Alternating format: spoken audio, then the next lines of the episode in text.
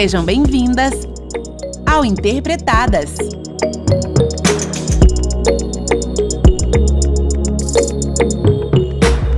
Fala galera, eu sou a Milena e junto comigo está a Gisele e a Gabriela.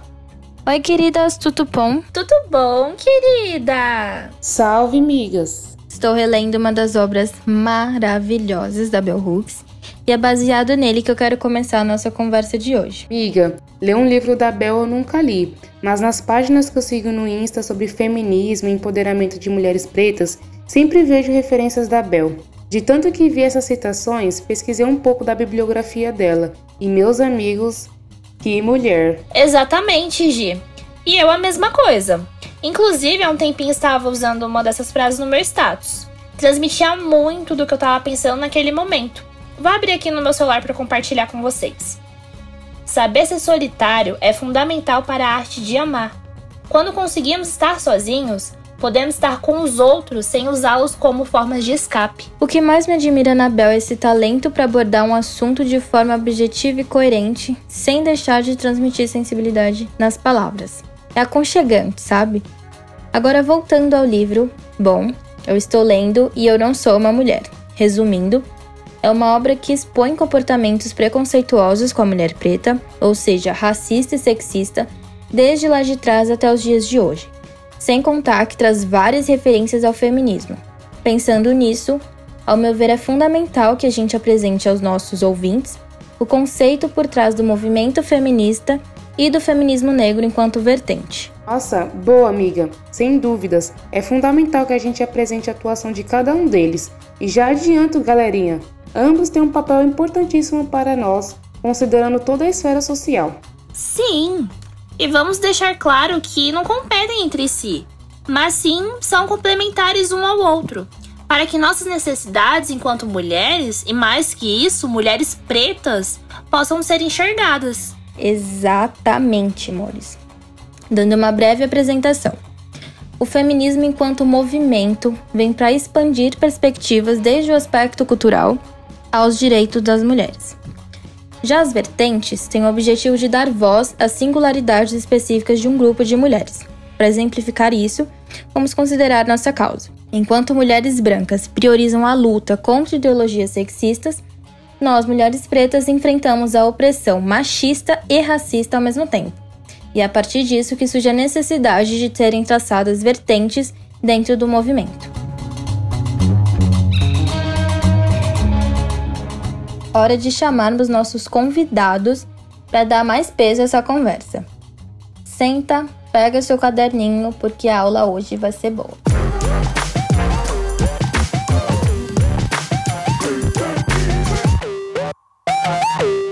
Para nos ajudar a entender melhor a influência de cada um deles em nossa construção enquanto mulheres, chamei aqui a Fabiane Faria.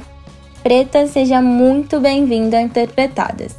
Como foi o processo de transformação do feminismo em uma potência frente à sociedade? Quando se fala em feminismo, surgem diversos preconceitos e opiniões desprovadas de embasamentos do senso comum, da grande mídia, das redes sociais. Contudo, o feminismo ele não pode ser entendido como uma ideologia de ódio aos homens ou algo que prega a dominação das mulheres sobre os homens. Porque o feminismo, ele busca o fim do sistema de dominação patriarcal, que inferioriza e categoriza, colocando os homens numa posição de superioridade em relação aos demais. E é por isso que o feminismo, ele não é o contrário de machismo, o que muitas pessoas acham. Pois o machismo, ele é um sistema de dominação enquanto que o feminismo ele luta por igualdade.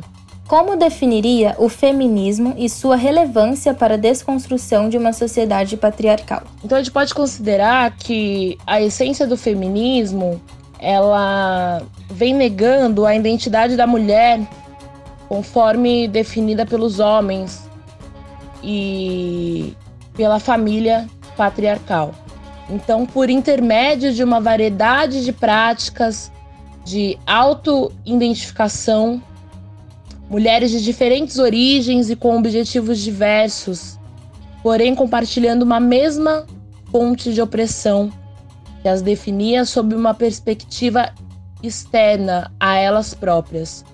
Construíram para si, através do feminismo, uma identidade nova e coletiva. Do ponto de vista histórico, por que ser feminista? Eu acho que as mulheres devem buscar a sua igualdade, porque essa luta vem de séculos, né? A mulher sempre está buscando lutar para se manter igual, para ter igualdade perante aos homens na sociedade. Então, nós não podemos nos calar perante o machismo, perante a inferiorização da mulher. Temos que sim buscar a igualdade. Amei o que a Fabi trouxe. E já dizia Chimamanda, sejamos feministas.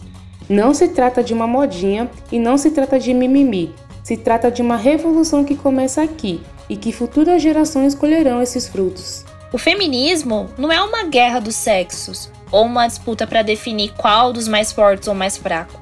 É sobre o caminho para alcançarmos a liberdade e o principal, garantir a equidade de gênero.